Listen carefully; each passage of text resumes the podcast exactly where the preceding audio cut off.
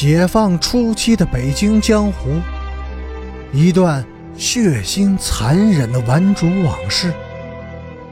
欢迎收听《北京教父》第一百五十一集。水泥块是擦着大金刚他们的脚后跟落下来的，随后。赫尔根若无其事的从构件垛上爬下来，拍了拍身上的土，扬长而去了。那是一九六六年春天的事儿，他十四岁。一九六六年的盛夏，流血的红八月，英子被红卫兵抓了起来。他是在一个老流氓的床上被红卫兵抓走的，那是一个四十几岁的三轮车工人，当场就被打死了。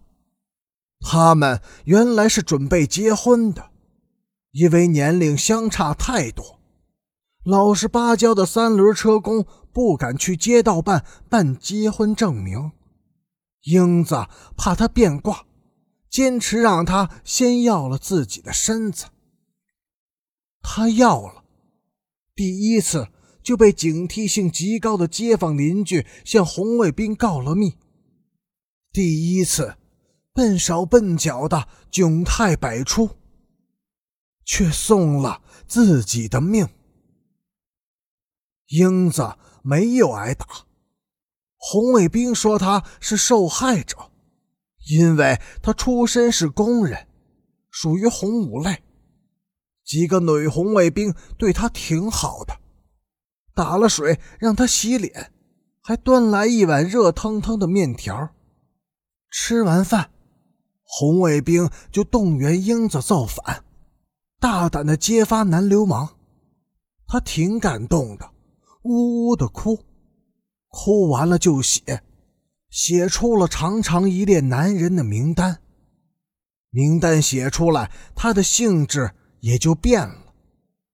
和那么多流氓有过那种事儿，他不就是女流氓了吗？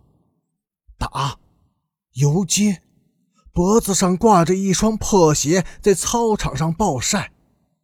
最让他受不了的是逼供刑讯。一波又一波的红卫兵提审他，反反复复的逼他讲细节。他们爱听，听完了又打他。一天夜里，英子跑了，跑出去是为了寻死。那天夜里，英子曾到过贺家，没敢敲门，在窗户边喊赫尔根的名字。二根睡得太死了，没有听见。邻居说，那个姑娘趴在窗台上哭，哭了很久。第二天早上，赫尔根在屋外的窗台上找到了一个被泪水和露水打湿了的手绢包，包里有三元钱和一封信。信上说：“姐姐给二根弟攒了钱。”为的是给弟弟买一条新的游泳裤，姐姐喜欢红色，但是一生也没有穿过一件红色的衣服。弟弟就买一条红色的游泳裤吧。信中还说，姐姐去了，到陶然亭去了。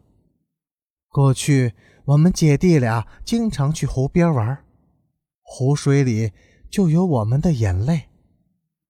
二根疯了似的跑到陶然亭公园，可英子刚刚被人从湖里捞上来，仰面躺在岸坡上的绿草中。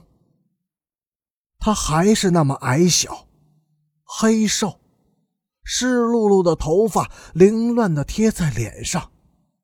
他很平静、安详，脸上没有了那副愁眉紧锁的苦相。显露出从未显露过的妩媚和娇艳。许多人围观，一个老头子说：“小丫头命好，一口水就给呛死了，没受一点罪。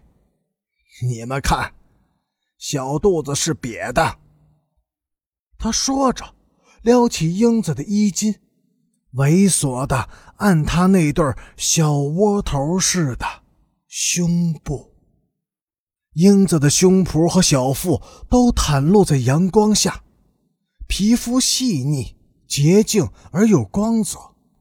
她十八岁，正是豆蔻年华，女人最有光彩的阶段，而她却不愿意再做女人了。